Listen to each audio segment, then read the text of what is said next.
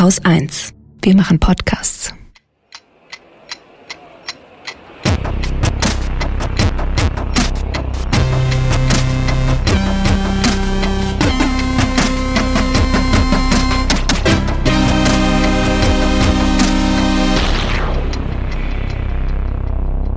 Willkommen zur Wochendämmerung vom 29. Mai 2020 mit Corona.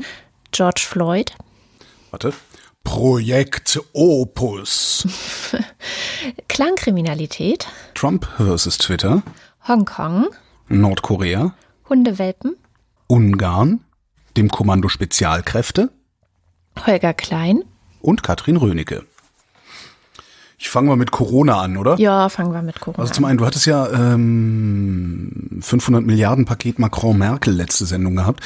Das ist mittlerweile ein 750 Milliarden Paket geworden. Ursula von der Leyen, also die Kommissionspräsidentin, hat vorgeschlagen, die Kommission und die Mitgliedstaaten mögen 750 Milliarden Euro locker machen, um das dann an äh, Staaten auszuzahlen, die besonders unter Corona zu leiden hatten. Also Italien, Spanien, Polen würde auch einen großen Batzen bekommen. 500 Milliarden davon sollen nicht rückzahlbare Zuwendungen sein, 250 Milliarden als Kredit. Damit hätten wir dann sowas ähnliches wie Corona-Bonds, also im Namen der EU würden dann Anleihen am Kapitalmarkt platziert und die sollen dann gemeinsam bis 2058, wahrscheinlich bin ich da schon tot, äh, zurückgezahlt werden. Was ich ganz interessant finde, weil die wollen die Kohle aufnehmen, in den EU-Haushalt reinschieben. Der muss dafür vergrößert werden, der hat eine Obergrenze die bemisst sich an den Bruttoinlandsprodukten der Mitgliedstaaten, die Obergrenze mhm. des Haushalts. Der müsste dafür, ich glaube, verdoppelt werden, diese Obergrenze. Da wollen sie es reinschieben und dann aus dem Haushalt bezahlen, ohne von den Mitgliedstaaten mehr Geld zu verlangen, was ich eigentlich ganz spannend finde, sondern das ausschließlich über äh, eigene Steuern machen. Mhm. Also so ne Finanztransaktionssteuer und was weiß ich, was sie sich da so überlegen. Und das finde ich ganz spannend, weil das ist ein erster Schritt in Richtung Fiskalunion. Mhm fand ich nochmal einen ganz interessanten Nachtrag dazu. Ja, und dazu noch ein schöner äh, Kommentar aus dem Economist diese Woche, der mich wirklich schmunzeln lassen hat, nämlich äh, der argumentiert, dass wir sehr gut dran sind mit dem Brexit, also die EU, weil in der Vergangenheit sich Großbritannien bei genau solchen Geschichten, die da ja jetzt mehr oder weniger ähm, wahrscheinlich kommen werden, quergestellt hätte. Und so steht da jetzt diese Front aus vier Ländern. Ich hatte letztes Mal aus Versehen Schweiz genannt, aber das stimmt gar nicht, die sind gar nicht dabei. Es ist Schweden, Dänemark, Niederlande und ja. Österreich. Ach genau, Österreich. Genau, die sparsamen vier, wie sie sich selber und die geizigen vier, wie sie von allen anderen genannt genau. werden. Ne? Ähm, die stehen jetzt halt ziemlich klein und allein da. Und ähm, früher, wie gesagt, wäre vielleicht Großbritannien an deren Seite gewesen. Und das gibt es jetzt halt nicht mehr. Und das ist halt für die EU echt ganz gut gerade. Treppenwitz der Geschichte. Ja. Äh, die Frage ist, ob das dann wirklich so kommt, weil die Erhöhung des Haushaltes kann die Kommission alleine beschließen. Ähm, dann das Schuldengedöns, also das, das Anleihengedöns muss durch die nationalen Parlamente. Und da ist dann die Frage, inwieweit das da vielleicht noch verwässert wird oder abgeschossen oder sowas. Hm. Die Bundesregierung hat die Kontaktbeschränkungen verlängert bis 29.06., also bis Ende Juni. Die Bundesländer dürfen das aber nach Belieben regeln. Die Leute machen das sowieso das nach Belieben regeln, weil so viele Alibi-Masken, wie man sieht, äh, falls man überhaupt welche sieht. Naja.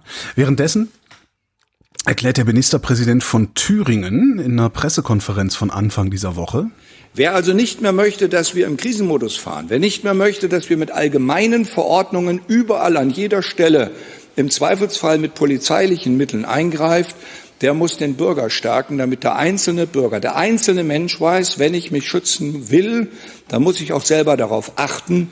Da hilft mir auch kein Polizist, da hilft mir auch kein Staat, da hilft mir auch keine Landesregierung.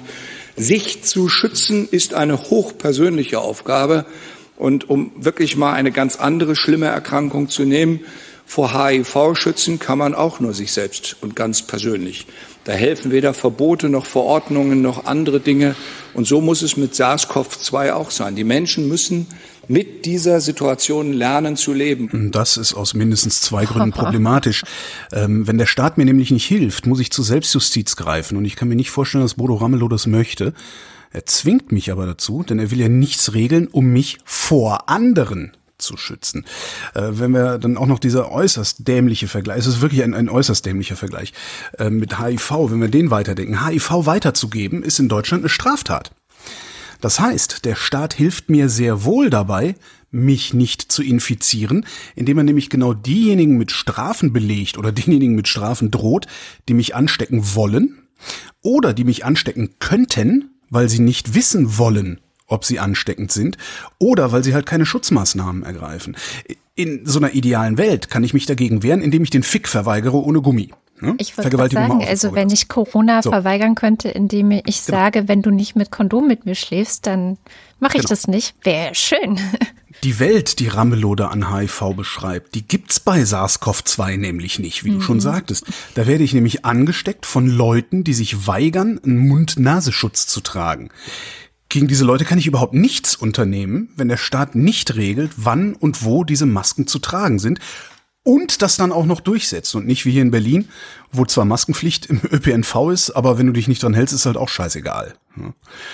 Tatsächlich hm? übrigens kleiner Nachtrag, weil äh, viele denken, dass das ein Versäumnis der öffentlichen Verkehrsbetriebe in Berlin sei. Nee, das ist politisch gewollt. Genau, das ist tatsächlich so vorgegeben, dass die BVG trotzdem auch diejenigen mitnehmen muss, die keine Maske tragen könnte man ändern, wenn man das wollte. Ja. So, was Ramelow sagt, ist im Kern, begegnet nicht anderen Menschen, Falls ihr das doch tut, seid ihr selbst schuld, wenn ihr infiziert werdet. Und das finde ich eine sehr bemerkenswerte Haltung, weil wer gefährdet ist oder sich gefährdet sieht, soll halt zu Hause bleiben, weil die Gefahr besteht nämlich überall da, wo andere Menschen auftauchen könnten. Ja, und ja. Diese Haltung, die hätte ich eher bei den Ferengi vermutet und nicht bei der Die Linke, weil bei denen hatte ich bisher immer ein bisschen den Eindruck, dass die verstehen, dass nicht automatische Solidarität emergiert, wenn jeder sich ausschließlich um sich selbst kümmert. Und ausgerechnet von Bodo Ramelow hätte ich das noch weniger erwartet. Mhm. Video der Pressekonferenz gibt's in den Links, ist eine Stunde lang allerdings. Ähm, wer sich das ganz geben will, kann das machen. Es lohnt nicht unbedingt. Südkorea ähm, hat am Donnerstag beschlossen, Lockerungen zurückzunehmen. In Seoul werden Museen, Parks und Theater für zwei Wochen dicht gemacht, weil nämlich die Infektionszahlen wieder steigen und äh, die Regierung eine zweite Welle verhindern will. Finde ich ganz spannend zu beobachten, wie das da läuft. Ist nicht vergleichbar mit Deutschland, weil die haben da unten weniger so Klaus Dieters, die sich für unverwundbar halten. Aber trotzdem finde ich das irgendwie ganz, ganz, interessant. Oder Bodos. finde ich es ganz interessant, da öfter mal hinzugucken.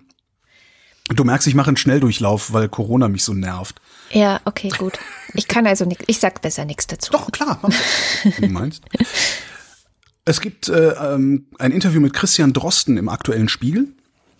Online ist das Ding hinter einer Paywall, darum fasse ich zusammen. Es kann sein, dass wir die Mittel haben oder bekommen, einer zweiten Welle zu entgehen oder ihr zuvorzukommen. Was heißt Außerdem das? Welche Mittel? Außerdem scheint die Impfstoffentwicklung weiter zu sein, als öffentlich bekannt ist. Ähm, na, die Mittel, äh, wir, wir, wir wissen jetzt, wie es sich ausbreitet, wir lernen immer mehr darüber. Ähm, wir, er sagt, ähm, in mehreren Antworten, also es ist ein etwas längeres Interview, er sagt halt, äh, wir sind in der Lage und haben also wir haben uns in die Lage versetzt im Grunde ähm, eben dadurch, dass wir so früh so gehandelt haben, wie wir gehandelt haben, haben wir uns in die Lage versetzt, Ausbrüche schnell in den Griff zu kriegen. Mhm. Schnell und lokal in den Griff zu kriegen. Wir müssen halt nur darauf achten, dass wir uns nicht Umständen aussetzen, die Ausbrüche begünstigen. Also Kongresse, große Konzerte und sowas alles. Oder das fand ich schon ganz interessant. Äh, genau. Aber das fand ich schon ganz interessant, dass er gesagt hat, äh, es, es gibt eine Hoffnung, dass wir, dass wir daran vorbeikommen können. Weil die gab es lange nicht. Und das finde ich irgendwie ganz schön. Das mit der Impfstoffentwicklung war auch schon, er sagte, naja, das ist, da passiert sehr viel im Hintergrund, das kriegt die Öffentlichkeit gar nicht so mit. Der geht davon aus, dass wir nächstes Jahr, also in spätestens einem Jahr, hier uns durchimpfen lassen können. Was ich auch mal ganz interessant finde. Ob es dazu kommt, keiner weiß es. Mhm. So, letzte Corona-Meldung meinerseits. Die SPD will den Kündigungsschutz für Mieter verlängern. Ah, sehr gut. Und zwar um drei Monate was ich auch eine sehr, sehr gute Idee finde. Ich habe es jetzt nicht aufmerksam gelesen, weil sie das dem Fokus erzählt hat und dem Fokus verweigere ich mich. Ähm, ich fand aber grundsätzlich finde ich das gut, also weil das Ding ist noch lange nicht ausgestanden, weil die ökonomischen Probleme, die kommen jetzt erst, ähm, wo die Leute ihre Ersparnisse dann auch ganz aufgebraucht haben. Ja. Ich habe übrigens eine äh, ganz gute Erklärung für so Leute wie Ramelow gefunden oder eventuell Erklärung. Also den Zusammenhang habe ich mir selber zusammengestellt. Vielleicht ist er auch an den Haaren herbeigezogen. Aber ähm, es gibt in der Folge der letzten Woche des David McWilliams Podcasts, da spricht er auch sehr viel über Corona. Er spricht von einer Pandession, also statt Rezession, statt Depression will er einfach ein neues Wort etablieren. Und er erzählt in dem Zusammenhang auch nochmal, wie wir eben in der Vergangenheit mit Pandemien umgegangen sind als Gesellschaften und dann eben aber auch, was für ökonomische Konsequenzen das hatte. Und bei ihm habe ich nochmal kapiert, dass es in der Vergangenheit eigentlich es gab schon ökonomische Konsequenzen, aber nie so, wie wir das jetzt gemacht haben. Es war nie so, dass die Gesellschaft gesagt hat, okay, wir retten jedes Menschenleben, koste es, was es wolle. Ähm, und fahren jetzt hier mal die, äh, die, die Gesellschaft runter und die Läden und die Wirtschaft sondern es war eigentlich immer eher so, dass man gesagt hat, okay, nee, Pandemie, dann sterben jetzt halt Menschen. Und die letzte davon war 1977. Das ist noch nicht so lange her. Christian Drosten hat das auch erzählt, dass ähm, damals die Grippe, die damals rumging, eben ja auch sehr viele Menschen getötet hat. Teilweise auch mehr, als uns eigentlich so bekannt ist. So, also viele reden ja immer von der sogenannten spanischen Grippe, die ja eigentlich gar nicht aus Spanien kam. Ähm, äh, das ist die Kentucky-Grippe? Äh, Kansas, glaube ich, war es, oder? Okay, ich weiß ich nicht mehr. also, ähm, und das, das ist so stark in Erinnerung, aber es gab dann nachher noch ein paar mehr Pandemien. Und ich kann mir vorstellen, dass einfach eine bestimmte Generation von Menschen das so verinnerlicht hat, dass es halt zum Leben dazugehört, in einer Pandemie zu sterben. Ja, Weißt du? Ähm, ja, kann ich mir vorstellen, dass, dass Ramelow einfach äh, aus seiner Denke, aus, aus, aus seiner alten Denke noch nicht ganz rausgekommen ist, kann sein. Aber ähm, was McWilliams da sagt, äh, das ist, das stimmt nicht. Wir retten nicht jedes Menschenleben, Nein. koste es, was es wolle, sondern wir versuchen in völliger Unkenntnis dessen, was auf uns zukommt, zu verhindern, dass sehr, sehr viele Menschen sterben, das obwohl stimmt. wir gar nicht wissen, ob so viele Menschen sterben. Das finde ich einen wesentlichen Unterschied, weil dieses wir retten jedes Menschenleben um jeden Preis, das ist natürlich äh, ja, Wasser auf die Mühlen. Habe ich jetzt so der, gesagt, der das sagt er auch okay. nicht so. Aber es ist tatsächlich, also tatsächlich einfach einmalig in der Geschichte, dass die Ökonomie auf eine Pandemie in, in dieser Art und Weise quasi reagiert. Na, er sagt konnte es vorher ja auch nicht. Ne? Ja, das, das ist äh, die die internationale, äh, vor allen Dingen Informationsvernetzung war auch gar nicht so hoch und hat so hoch gedreht. Na klar. Ich meine, wenn du guckst in die Mitte der 70er Jahre, da gab es zwar auch eine internationale Wissenschaftscommunity, die haben aber viel längere Laufzeiten für ihre Erkenntnisse gehabt. Ne? Ja. Heute packst du einfach irgendwas irgendwas geforscht, packst das Ding auf Archive, also Ar Arxiv, ähm, die berühmten Preprints die wir ja mhm. jetzt alle kennen, ähm, die, die, die haust du da halt hin und dann wird das halt sofort von anderen Kolleginnen und Kollegen deines Fachgebiets beurteilt und bewertet und ergänzt. Ähm, ja. Das gab's damals in dieser Form gar nicht. Ne? Damals hast du halt an deinem Institut veröffentlicht, hast dann vielleicht irgendwie, ja, weiß ich nicht, befreundete Forscherinnen und Forscher im Ausland angerufen, äh, weil du die mal kennengelernt hast. Genau. Und das Ding gesagt, hör mal, ich habe hier was rausgefunden. Aber dass da auf einmal ganz viele Leute drauf gucken, auch, auch, auch fachfremde Leute letztlich drauf gucken. Ich meine, hm. diese äh, Drosten-Sache, wo die Bild gerade versucht, ihn zu demontieren und sich dabei selbst demontiert, das, das ist ja das beste Beispiel. Die haben das Ding als Preprint veröffentlicht, dann kamen ein paar Statistiker, die eigentlich überhaupt nichts damit zu tun haben, haben gesagt, hier, da ist ein, da sind Fehler, da sind Fehler, da sind Fehler. Und die eine Kritik war so gut, dass das Team äh, Drosten gesagt hat, ja, er, schreib doch mit. Ja, komm, in unser Team, schreib mit, an, schreib mit an der Verbesserung, bevor wir das Ding dann eben tatsächlich zur Publikation einreichen. Das gab's damals halt auch noch nicht. Das heißt, wir haben heute auch, glaube ich, erstmalig die Mittel, mhm. so zu agieren. Und klar, kann natürlich sein, dass gerade so jemand wie Ramelow, also du wirst ja auch nicht Ministerpräsident eines Bundeslandes, wenn du jetzt besonders avantgardistisch denkst. Ne? Was man ja ganz gut erkennt an diesem, alle Kinder sollen vor den Ferien nochmal zur Schule gehen. Warum? ja, weil, also wenn ich das richtig mitgekriegt habe, ist, was die, die Entlastung der Eltern, die man sich davon versprochen hat, die findet anscheinend gar nicht so sehr statt. Vor allen Dingen dann nicht, wenn du mehr als ein Kind hast. Kann ich ein Lied von singen. Ja, stimmt, du hast ja. Aber mir geht's noch gut. Ich habe gestern von einer Mutter auf Twitter gelesen, die hat zwei Kinder, genau zwei, in der gleichen Schule. Und in dieser Schule gehen die Kinder halt die eine Hälfte in der einen Woche und die andere Hälfte die andere Woche zur Schule. Und sie hat in jeder Gruppe ein Kind. Das ist doch vollkommen schwachsinnig. Tja. Naja, nee, ja, genau. Also ich glaube, das ist wirklich so ein Generationending. Ähm, das sagt auch meine anekdotische Evidenz, dass vor allem ältere Leute da so viel mehr sich ja, trotzig Verhalten. Ne, das ist, das ist dieses, wo, wo, wo ich mich immer so ein bisschen, also die handeln halt tatsächlich danach, nachdem wir immer Witze über sie machen, nämlich das haben wir noch nie so gemacht. Mhm. Wo kämen wir denn dahin? Mhm. Da könnte ja jeder kommen und so weiter. Naja, das ist, wahrscheinlich ist das echt so ein Mechanismus. Den bemerke ich bei mir ja selber auch und ich bin gerade mal 50.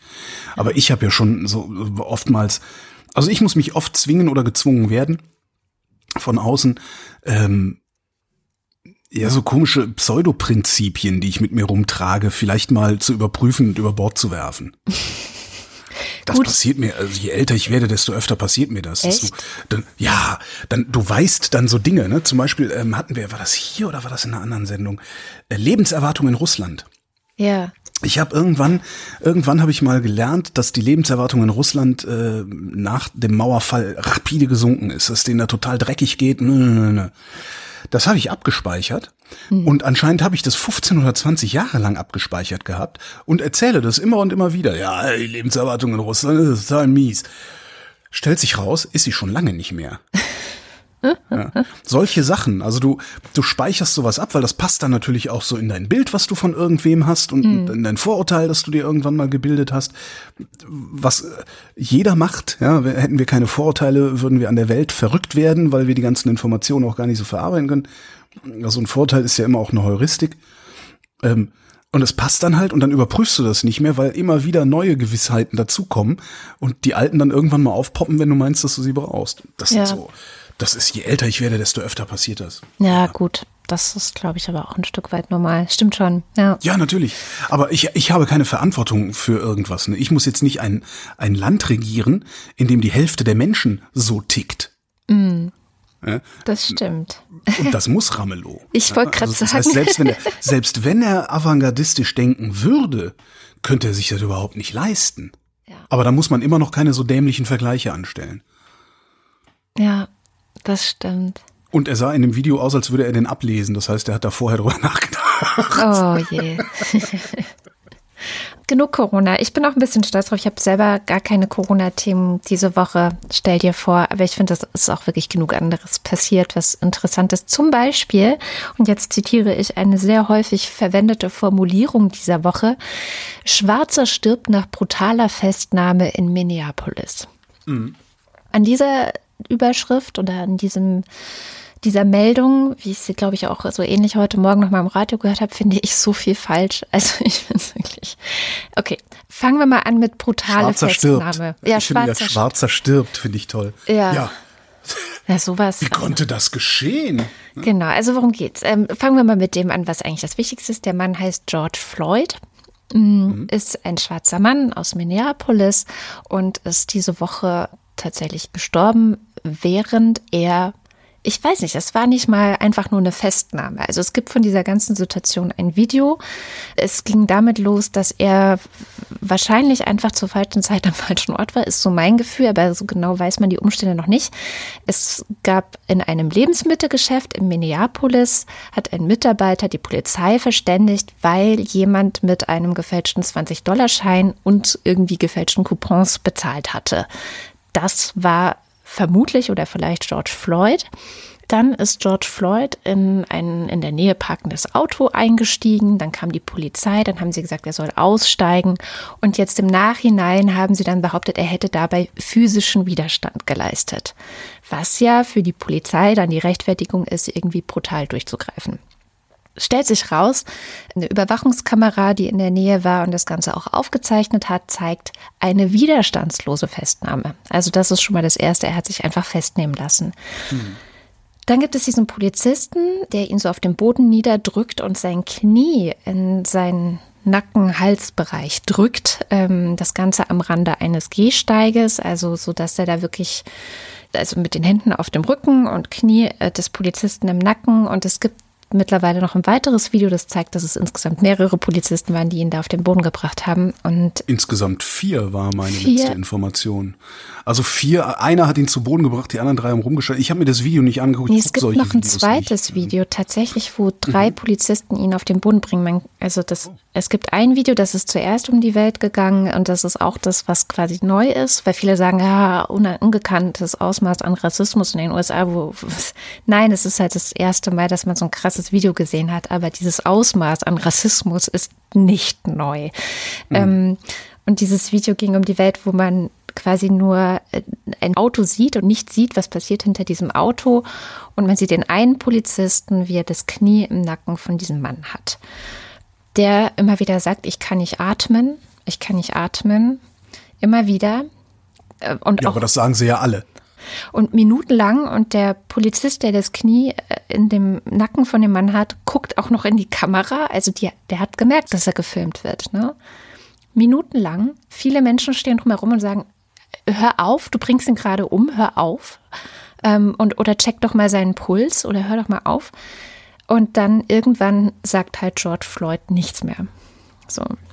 Und das ist das, was man sieht. Und irgendwann ist noch ein zweites Video aufgetaucht von hinten sozusagen, also was, wo man sieht, was hinter diesem Auto passiert ist. Und da waren dann tatsächlich mehrere Polizisten am Werk, um diesen einen Mann zu Boden zu bringen.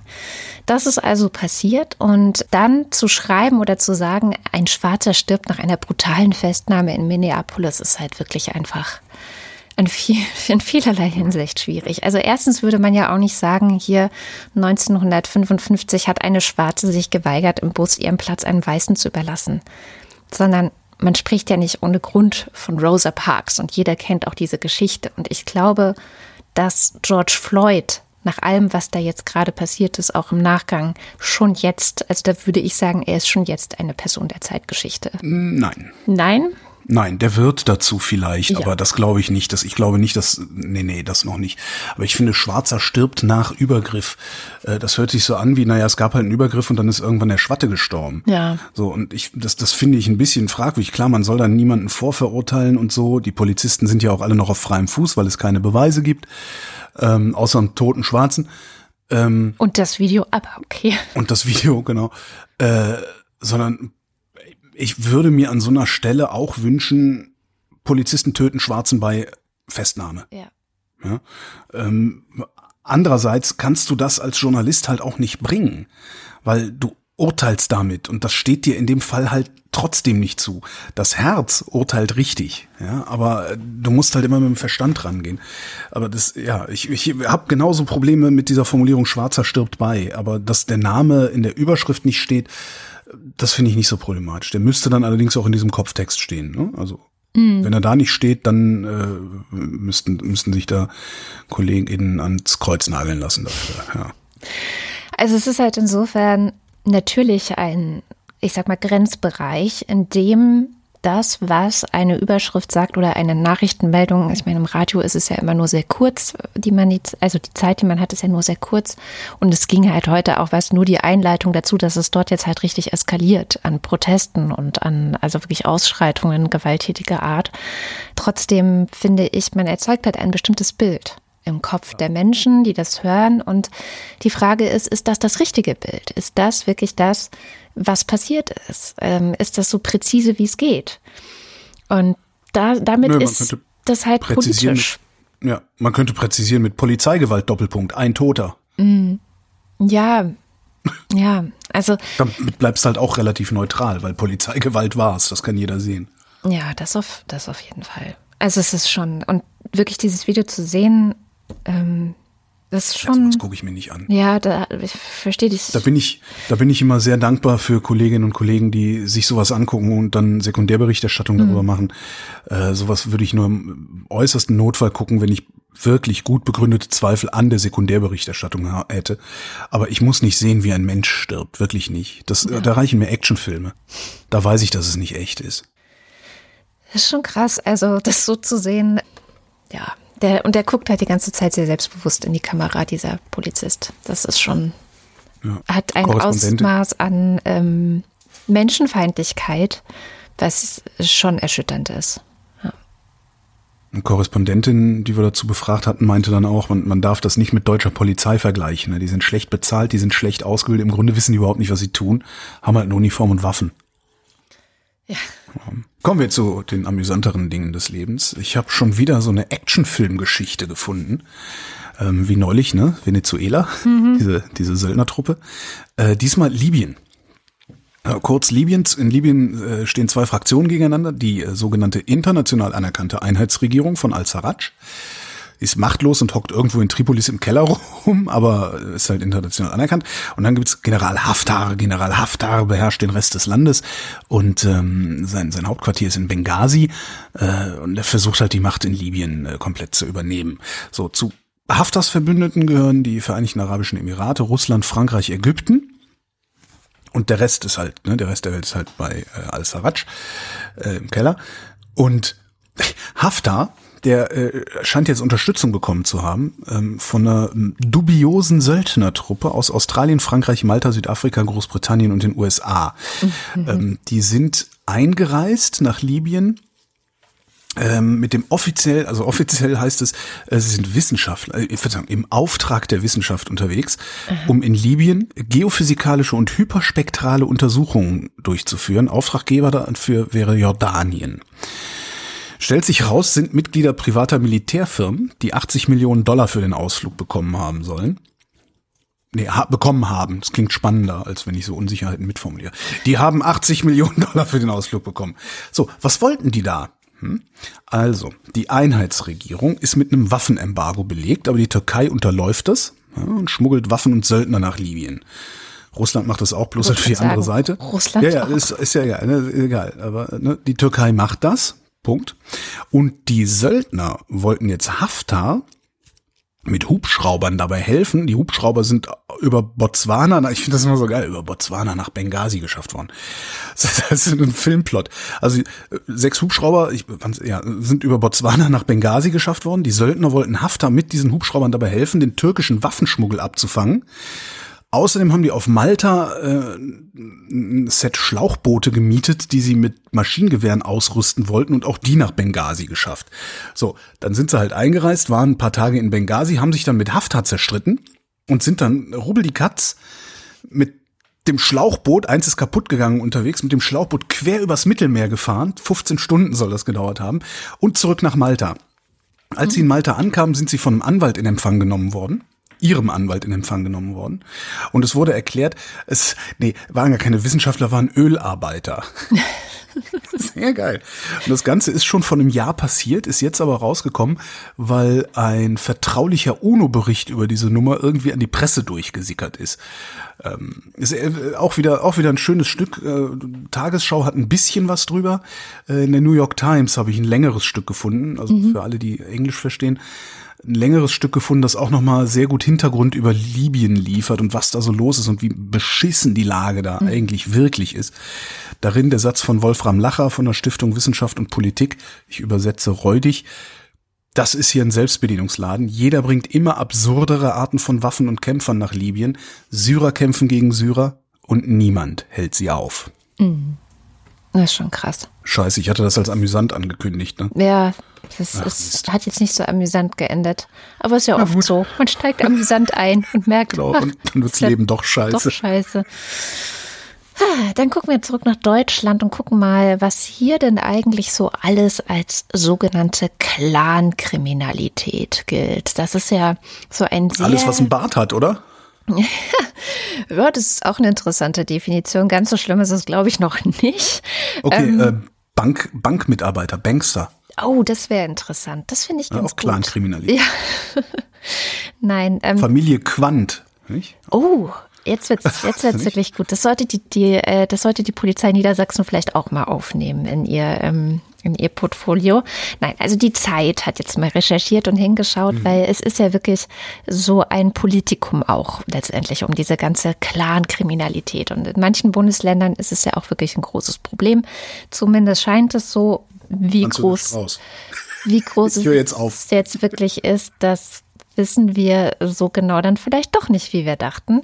Ähm, zumindest, wenn man sich die Quellen und Informationen anschaut, die die Zeit aus Niedersachsen bekommen hat. Also sie haben da so einige vertrauliche Unterlagen auch und sie haben mit ähm, anonymen äh, Quellen gesprochen, die in der Polizei dort engagiert sind oder arbeiten und haben rausgefunden, okay, also Clankriminalität in Niedersachsen ähm, wird ab, also hat verschiedene Kriterien, was muss erfüllt sein, damit das unter in Anführungszeichen Clankriminalität abgespeichert wird, was ja dann wieder relevant ist für irgendwelche Polizeistatistiken, auch dafür. vor allem für politische natürlich, genau. Aktionen und Äußerungen. Ne? Ja, das auch, oder aber auch, und das ist dann natürlich auch interessant, ähm, wenn du jetzt als Polizei sagst, wir haben ja ein riesiges Problem mit Clankriminalität bei uns im Bundesland, dann hat ja die mhm. Politik vielleicht auch ein größeres Interesse, die Polizei aufzustocken. Also das ist so meine Verschwörungstheorie, die auch so ganz kurz anklingt in diesem Artikel, mhm. ob nicht vielleicht die Polizei Niedersachsen letztendlich nur versucht, dadurch, dass sie das, und jetzt muss ich aber auch langsam mal erzählen, wie sie das machen, ähm, äh, also du meinst, das, dass sie sozusagen Karteileichen produzieren, damit mehr Geld kommt? Und mehr Personal, na klar. Ja. Und das könnte man natürlich auch verstehen, weil wir ja in allen Bundesländern mehr oder weniger die Polizei auch so ein bisschen kaputt gespart haben. Ja, eben. Ähm, also, was machen Sie? Sie äh, haben ein Kriterium eingeführt, äh, und zwar das Kriterium des Nachnamens, das dazu führt, nee, ne? dass deine Straftat unter Clankriminalität abgespeichert wird. Also das äh, krasseste. Moment, wenn ich in Berlin, also wenn ich in Berlin eine Tüte Gummibärchen im Penny klau, mhm. ja, und zufälligerweise Abu Chaka heiße ja. und mit diesen ganzen Kriminellen nichts zu tun habe, äh, wird trotzdem der Gummibärchen Klau Abu Chakas zugeschlagen. Und unter Clankriminalität verbucht. Krass. Genau. Also das ist jetzt natürlich sehr überspitzt, aber tatsächlich so ähnliche Beispiele äh, gab es wohl auch schon und gibt es auch. Und das bedeutet, dass tatsächlich, also einerseits ist das natürlich ein Problem, dass sozusagen damit diese ganze Statistik komplett aufgeblasen wird, ähm, weil auf einmal ist ja alles mögliche Klangkriminalität, obwohl vielleicht tatsächlich nur irgendwo was geklaut wurde. Ja, ja aber das ist doch, das, da, da müssen doch auch noch Merkmale der organisierten Kriminalität in diesen Kriterienkatalog irgendwo aufgenommen werden. Du kannst es nicht nur aufgrund, nur weil der so heißt. Da kannst du nicht machen. Ja, das kann man so nicht machen, aber das wird in Niedersachsen so gemacht. In Bremen zum Beispiel nicht. Also, und es wurde in anderen Bundesländern wohl auch länger so gemacht. Bremen hat sich dann irgendwann vor ein paar Jahren dagegen entschieden, das weiter so zu machen, weil sie festgestellt haben, dass, dass, äh, dass sie auch so genug Clan-Kriminalität haben. Ja, es hilft ihnen natürlich auch nicht. Ne? Also letztendlich hilft es denen auch nicht zu erkennen, was ist denn jetzt wirklich hier irgendwie ein Problem und was nicht. Und was aber auch noch ein Problem damit ist, ist, dass wenn du jetzt, sagen wir mal, du bist 14 Jahre alt und machst ja. irgendwie einen Diebstahl. Äh, Was praktisch jeder 14-Jährige macht, ja, ja. Ja, genau. Da würden ja so normale Leute wie du und ich mit normalen deutschen Nachnamen ähm, jetzt nicht so viel Probleme bekommen. Es wäre unangenehm und natürlich würde auch irgendwas passieren. Bei mir waren es, glaube ich, 100 Mark, als ich okay. das auch gemacht habe. Aber äh, ja, aber es ist halt nicht Vorstrafe oder so. Nee, das genau. ist das ja nicht. Und wenn du jetzt aber den falschen Nachnamen hast, kann es dir passieren, dass, weil das in diese Kategorie Clankriminalität reingerät, du viel härter bestraft wirst, obwohl du erst 14 bist und eigentlich das Ganze unter Jugendstrafschutz, äh, Jugendstrafrecht fallen würde. So. Und dann ist natürlich auch noch die Frage, verstößt das nicht letztendlich gegen die verfassungsgemäßen Rechte von Menschen, nicht aufgrund eines bestimmten Merkmals irgendwie verdächtiger zu sein als andere. also ist es. Das ist ja, das ist ja fast normal, dass du hier, also diese, diese, wie nennt man das? Institutioneller Rassismus mm, Racial passt jetzt da nicht ganz so hin. Mm. Racial, Prof, äh, Racial passt da jetzt nicht ganz so hin. Ja. Aber letztendlich ist das ja nichts anderes. Ja, klar. Genau, also das ist jetzt so frisch noch und frisch rausgekommen und da sitzen jetzt auch, glaube ich, diverse Anwälte. Also es war ein Anwalt aus Berlin, der auch zu Wort kam, der gesagt hat, also das findet er schon alles sehr, sehr bedenklich. Und da wird jetzt sicherlich oder hoffentlich auch was passieren, dass man da entsprechend vorgeht und das aufhört. Aber es ist so, man liest es und denkt, das kann doch nicht euer nee, Ernst das, äh, sein. Ja. Ich unbedingt mal durch, das ist ja furchtbar. Danke wieder. Und was natürlich ein Nebeneffekt davon ist, ne, ist, äh, dass dieses Phänomen Clankriminalität, das ja eh schon sehr viel Potenzial hat, den Rassismus und dieses Ganze, was man in Deutschland hat, ähm, zu steigern und zu vergrößern. Mhm. Ne, weil ah, die kriminellen arabischen Clans sind unser größtes Problem oder so, was weiß ich, das hört man ja immer mal wieder. Ist es das wirklich? Sind die wirklich unser größtes Problem? Das ist dann halt, ja. Kumpel von mir ist ja Kriminalpolizist ähm, und der, also hier in Berlin, also und der sagt, dein größtes Problem, die Clans, die Arabs, die sind nicht dein Problem. dein Problem sind Einbrecherbanden. Und Ja. das sind nicht arabische Clans. Das sind eher Das, osteuropäische. genau, das sind, das sind irgendwie Rumänen, Bulgaren, die hier busladungsweise hingefahren werden, einen Raubzug machen, nach zwei Wochen wieder raus und der sagte, wir finden jeden Fingerabdruck nur ein einziges Mal. Und das ist dein Problem. Die Arabs, die, er, das, so hat er das gesagt, er hat gesagt, die wissen, dass sie in der Gosse sind und die wollen nichts dringender als aus der Gosse raus. Und darum legen die sich auch nicht so gerne mit, ich sag mal, dieser, dieser ne, mit, mit den Almans an, mit, ne, die, die dann letztendlich hier den Ton angeben und sagen, wo es lang geht und wie und was. Ähm, das Problem mit den Clans ist ganz einfach, dass das, das sind sehr große Familien und die lehnen den Rechtsstaat komplett ab. Und darum hat der Rechtsstaat damit ein Problem. Weißt du, der, Ja. der Einbrecher, der Räuber, der lehnt den Rechtsstaat nicht komplett ab. Der sagt nicht, nee, mit, ich habe mit euch überhaupt nichts zu tun, ich bin eine Parallelgesellschaft. Und ich glaube, das macht es so schwierig für uns Mehrheitsgesellschaft, äh, äh, rechtstreue Mehrheitsgesellschaft. ähm, Mehr das macht es, glaube ich, so schwierig für uns, damit umzugehen. Und nicht einfach sagen, ja, dann lass die Bleppos sich mal gegeneinander äh, kleinschlagen, solange sie, solange sie nicht irgendwie in mein Viertel diffundieren oder sowas. Ähm, ich kann das schon verstehen, dass wir da so große Probleme mit haben, aber wie gesagt, äh, der Beamte sagte, nee, das ist nicht dein Problem. die sind, die sind ihr eigenes Problem. Ja. So, äh, apropos Clankriminalität. Donald Trump. ähm, der König von Moronien ähm, zeichnet sich ja hauptsächlich dadurch aus, dass er lügt äh, ähm, und diese Lügen dann irgendwie verbreitet, am liebsten auf Twitter, wo er 80 Millionen Follower hat. Twitter hat jetzt damit angefangen, unter Trumps Lügen Links zu packen, einfach nur einen Link drunter zu setzen. Hier die Fakten. Äh, darüber ist Trump geplatzt. Und äh, jetzt will er die sozialen Medien irgendwie unter Kontrolle bringen. Eigentlich will er nur Twitter unter Kontrolle bringen, weil Zuckerberg kriegt Trump weiter für Geld in den Hintern, aber das kann Trump halt schlecht zugeben, dass er Zuckerberg da ausnehmen möchte. Ähm, jetzt hat er ein Dekret unterzeichnet, mit dem äh, der Schutz der sozialen Medien vor Strafverfolgung ausgehebelt werden soll. Also Trump äh, hat gesagt, die Plattformen sind nicht neutral, sondern betreiben politischen Aktivismus. Es geht darum, die Meinungsfreiheit gegen eine der schlimmsten Gefahren zu verteidigen. Ja, also die Meinungsfreiheit ist in Gefahr. Äh, Worum es ihm natürlich wirklich geht, ist sich und seinen Konservativen, haben wir wieder die Clankriminalität, den Gegenwind komplett auszuschalten, weil diese GOP-Mobster, die jammern ja schon länger darüber, dass sie ihren Mist nicht unwidersprochen rausblasen dürfen. Das ist ja nichts Neues. So, Trumps Trick ist ein Ding, das nennt sich Sex Sektion 230 ähm, des Communications Decency Act. Und das Ding will er aushebeln. Da drin stehen zwei wichtige Dinge.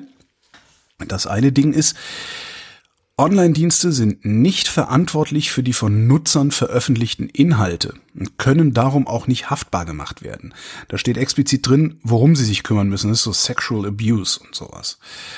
Ähm, darum konnten die überhaupt nur solche Dreckschleudern werden, weil niemand die jemals irgendwie an die Klöten nehmen konnte. Außerdem ermöglicht diese Sektion 230 den Plattformen, gegen bestimmte Inhalte vorzugehen, indem sie Postings löschen, ne, ne, Sexual Abuse und so, oder mit Hinweisen, ne, Aufkleberchen dran machen, äh, wenn sie die für, hin, für, für irreführend oder rechtswidrig halten. Das heißt, die dürfen das längst. Ja? Das steht im Gesetz und das ist ziemlich alt, das Gesetz. Facebook und so wollen diesen Dreck also genau so verschleudert haben, wie er verschleudert wird und handeln höchstens unter Zwang, Netzwerkdurchsetzungsgesetz. Ja. Das ganze Ding wird vor Gericht gehen, das weiß Donny auch. Darauf legt das auch an, weil am Ende geht es ihm hier nur um die Drohung und darum, seinen Und komischen. Mob da aufzuhetzen. Genau, und sein Mob ist dumm genug, sowieso nur zu glauben, was Trump so behauptet. Und man darf dabei ja nicht vergessen, so Typen wie Donald Trump, die leben ja ausschließlich vom Einschüchtern. Die siehst du auf jedem Schulhof. Die sind relativ groß, die sind relativ laut und deren Trick mit der Einschüchterung funktioniert genau so lange, bis sie von irgendeinem mal eins auf die Nase gehauen bekommen und vor Publikum das Heulen anfangen. Danach ist, ist der Bann gebrochen. Das funktioniert auch beim Schulhofbully so.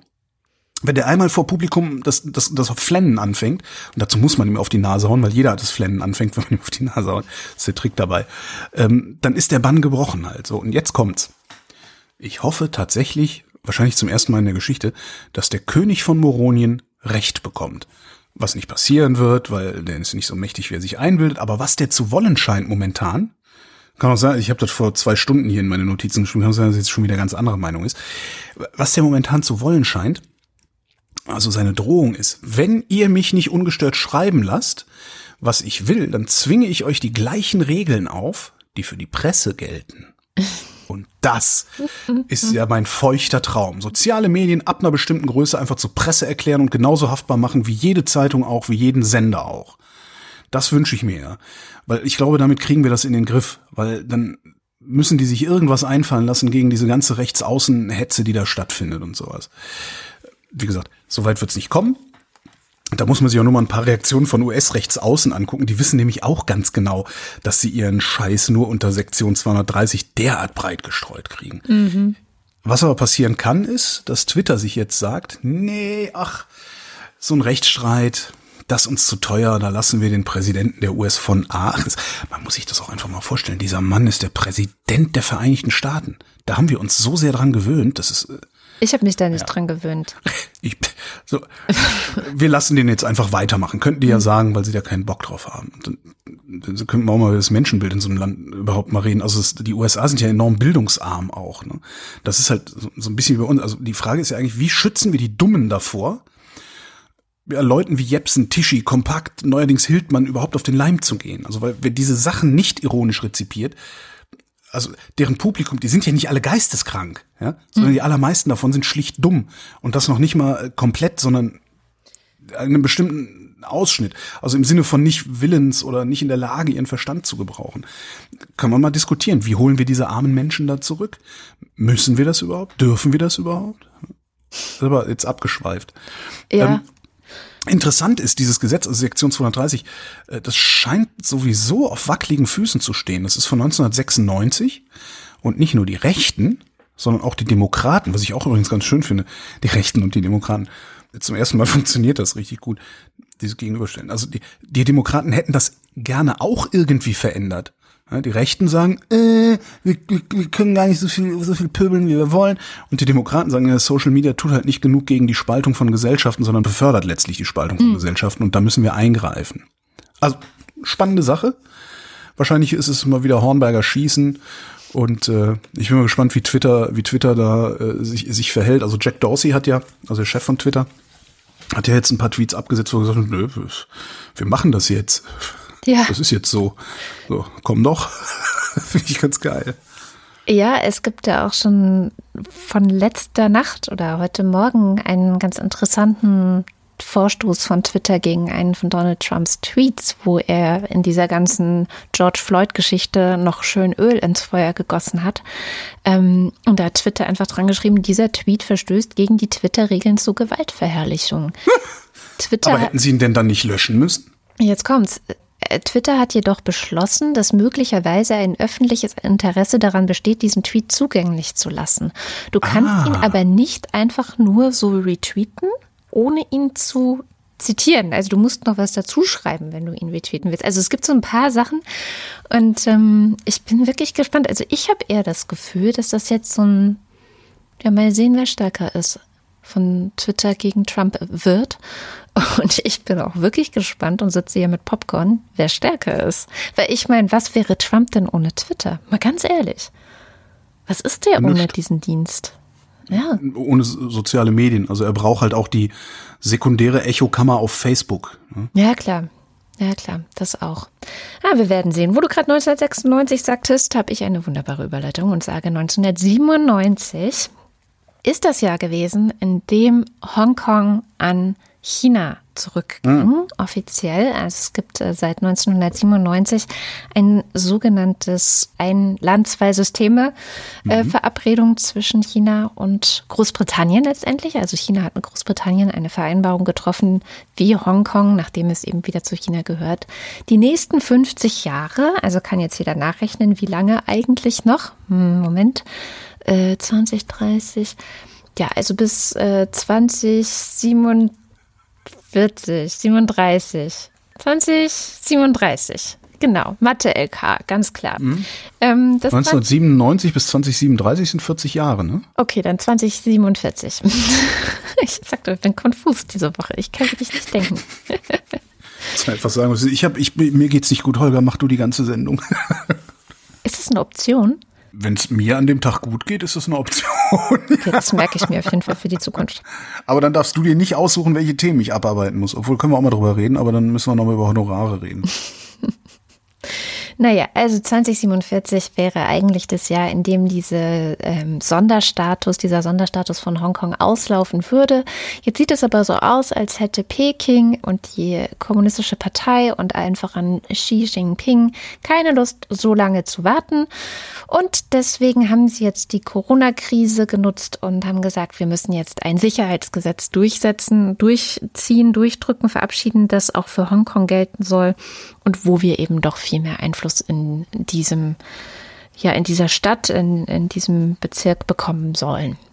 Letztendlich geht es tatsächlich darum, dass äh, im schlimmsten Fall, also so befürchten das einige Experten, die jetzt, also momentan gibt es sehr viele verschiedene Interviews mit Expertinnen und Experten, aber schlimmstenfalls könnten Leute, die in Hongkong zum Beispiel gegen dieses Gesetz verstoßen, was so auch sehr schwammig formuliert ist, wie es halt so Diktaturen auch generell machen, ja, also wer. Aufruhr. Ja, genau, wer irgendwie aufstachelt gegen das System oder so, also so schön wischiwaschi, dass du möglichst jeden festnehmen kannst, ähm, so ist das auch formuliert und die Leute könnten dann tatsächlich auch in China, also im Festland China, in Festland China ins Gefängnis kommen.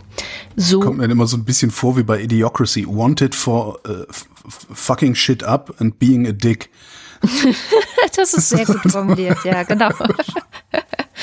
so ungefähr äh, kann man das wahrscheinlich auch tatsächlich nennen. Und das ist schon echt ein harter Schlag jetzt gegen ja, die Demokratiebewegung in Hongkong, die ja letztes Jahr noch wahnsinnig viel Kraft hatte und wirklich Millionen auf die Straße gebracht hat. Und auch äh, dann gab es ja die Wahlen Ende des Jahres, wo auch die demokratische ähm, Seite als gestärkt hervorging. Und man hatte so ein bisschen, naja, so ein bisschen Hoffnung wenigstens noch. Wobei ich glaube, wir auch in der Sendung immer gesagt haben, ähm, es sieht immer schlechter aus für Hongkong, wenn man jetzt von der Demokratie bin, her schaut.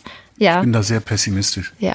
Ähm, ich glaube, mittlerweile gibt es fast nichts mehr, was, was Hongkong retten kann. Also, oder zumindest die Demokratie in Hongkong retten kann. Es gibt Amerika, also Amerika ist ja irgendwie ein wichtiger Handelspartner auch und gerade von Hongkong. Die haben auch ein Gesetz erlassen, schon Anfang der 90er Jahre, ähm, dass sie Hongkong im Gegensatz zu China anders behandeln und dass da auch andere äh, Regeln gelten. Also sie können viel freier mit Hongkong handeln als mit China, solange wie in Hongkong demokratische Grundsätze gegeben sind. Jetzt hat Mike Pompeo diese Woche schon angekündigt, im Moment scheint das ja nicht mehr der Fall zu sein. Und jetzt fragen sich alle, okay, was passiert jetzt? Also wie wird sich das auf die Handelsbeziehungen zwischen USA und China weiter auswirken? Ähm, ist es dann vielleicht eine Drohung äh, auch oder ist das was, was China als Drohung wirklich auch ernst nehmen muss oder nicht? Und da hat mich jetzt sehr demoralisiert. Ähm, der Economist hat sich das Ganze natürlich auch nochmal angeschaut. Wie ist denn die wirtschaftliche Lage eigentlich? Also, wenn man sich jetzt Hongkong so anschaut, wie viel Prozent des Bruttoinlandsproduktes von China macht denn eigentlich Hongkong aus? Wie wichtig ja. ist es denn wirklich für ja. Festland China? Und das hat sich sehr verändert. Das war in den 90ern und auch bis in die Nullerjahre hinein noch sehr, sehr wichtig. Also 18 Prozent, bis zu 18 Prozent des Bruttoinlandsproduktes war in Hongkong umgesetzt worden, so als der Handelsposten Chinas zum Rest der Welt, zum Rest der demokratischen Welt. Inzwischen liegt es aber nur noch bei drei Prozent. Naja, aber das ist ja nicht ähm, die Wirtschaftsleistung Hongkongs, die für China interessant ist. Das Interessante für China ist ja, dass sie über Hongkong einen unmittelbaren Zugang zu den internationalen Finanzmärkten haben, den sie sonst nicht hätten.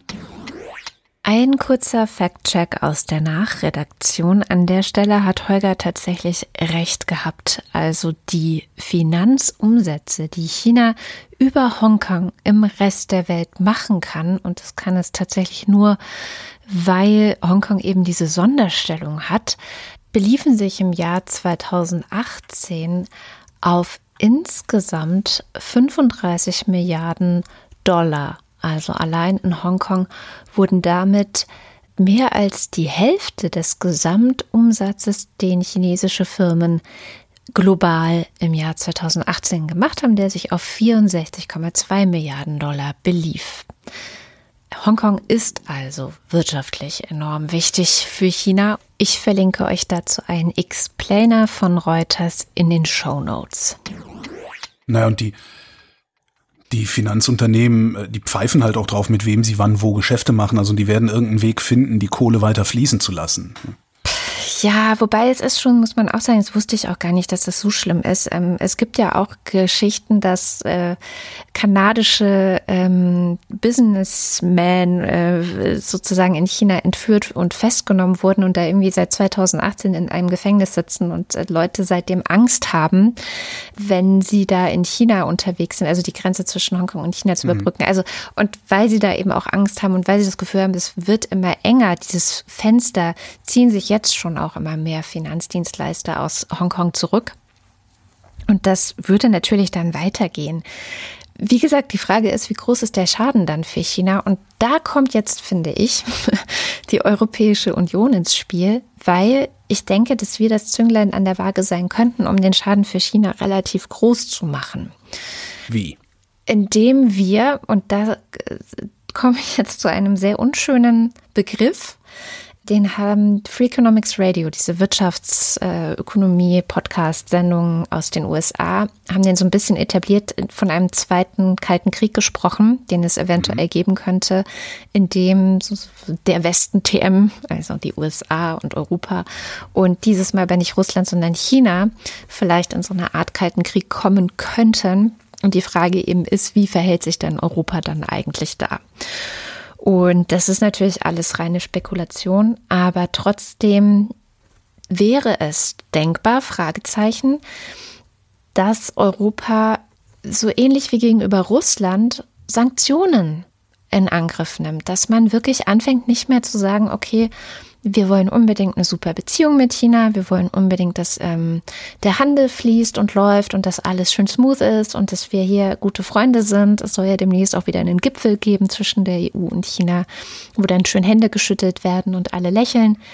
Und ist es nicht Zeit, diese Appeasement-Politik, die da ja letztendlich gefahren wird, zu beenden und zu sagen, Leute, passt mal auf, wenn ihr mit uns weiter verhandeln äh, wollt, wenn ihr weiter im unsere Partner sein wollt in dieser Welt, dann müsst ihr aber auch aufhören oder dann müsst ihr anfangen, ähm, die demokratische Unabhängigkeit Hongkongs zum Beispiel zu akzeptieren. Das können wir uns schlicht nicht leisten. Allein die Bundesrepublik kann sich das schon nicht leisten. Jedes vierte Auto, das wir verkaufen, verkaufen wir in China. Das, wir können uns das nicht leisten. Also klar, wir, wir können die, die Bevölkerung, also die Bundesrepublik beziehungsweise die europäische Bevölkerung müsste bereit sein, äh, auf, weiß ich nicht, ein Viertel, ein Drittel ihres Wohlstands zu verzichten, wenn wir keine Geschäfte mehr mit China machen. Und äh, das kann ich mir am besten Willen nicht vorstellen. Das wird nicht passieren. China, glaube ich, ähm, darum habe ich so geschnauft als, als kalter Krieg, weil ich frage mich, wo soll denn da der, wo ist denn da eigentlich das Schlachtfeld? Ähm, was ist denn eigentlich das äh, Bedrohungspotenzial, das Zerstörungsszenario? Das hatten wir hatten ja diese gegenseitige Zerstörung im Kalten Krieg. Das hat ja funktioniert, aber ich, ich sehe kein Schlachtfeld mehr. China ist nicht too big to fail, China ist too big to, wie nennt man das denn? Um nicht mit denen zu spielen.